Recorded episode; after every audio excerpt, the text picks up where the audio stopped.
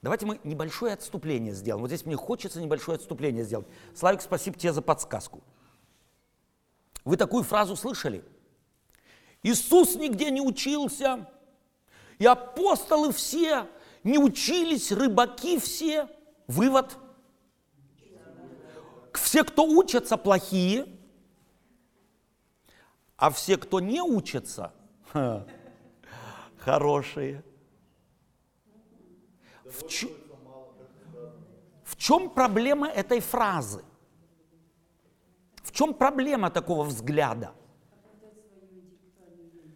Интеллектуальную лень оправдать. Спасибо. Еще. Что за этим может скрываться?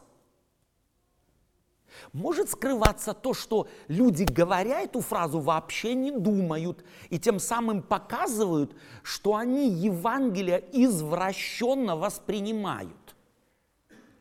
Кем был Христос? Сын Божий. Еще, давайте титулы Христа. Мессия, еще кто? Спаситель, еще кто? Сын человеческий, учитель, еще кто? Еще кто? Главное, главное. Говорили, любовь, главное. Творец.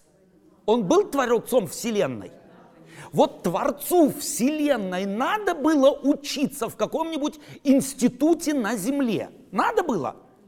Нет. По определению нет. В нем совокупно, в этом Иисусе Христе, были все институты, университеты, богословы всех веков и всех народов.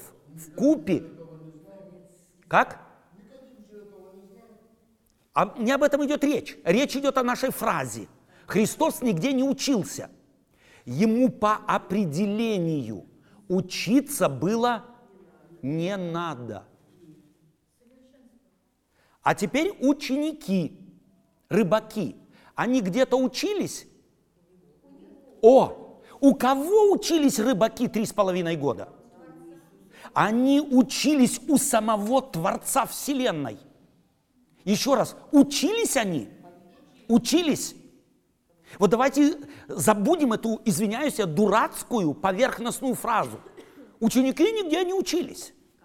Они учились. Они учились у ног самого великого, у кого когда-либо, когда-либо вообще человеку приходилось учиться у самого Творца Вселенной.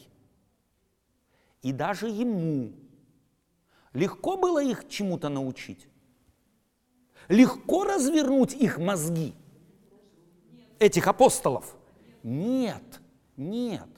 Тем паче, если мы в библейской субботней школе сидим – и какой-то несчастный Вендель чего-то там, или еще, или Иванов, Сидоров, Петров хочет что-то изменить. Это легко? Нет, трудно.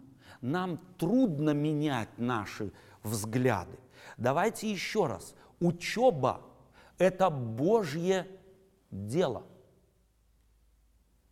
И Иисус Христос на место ушедшего Иуды кого призвал? Павла. Он призвал апостола Павла. Тот, который в богословском смысле был образованнее всех апостолов. Сделал кто самую большую евангельскую работу? Рыбаки или Павел? Однозначно Павел.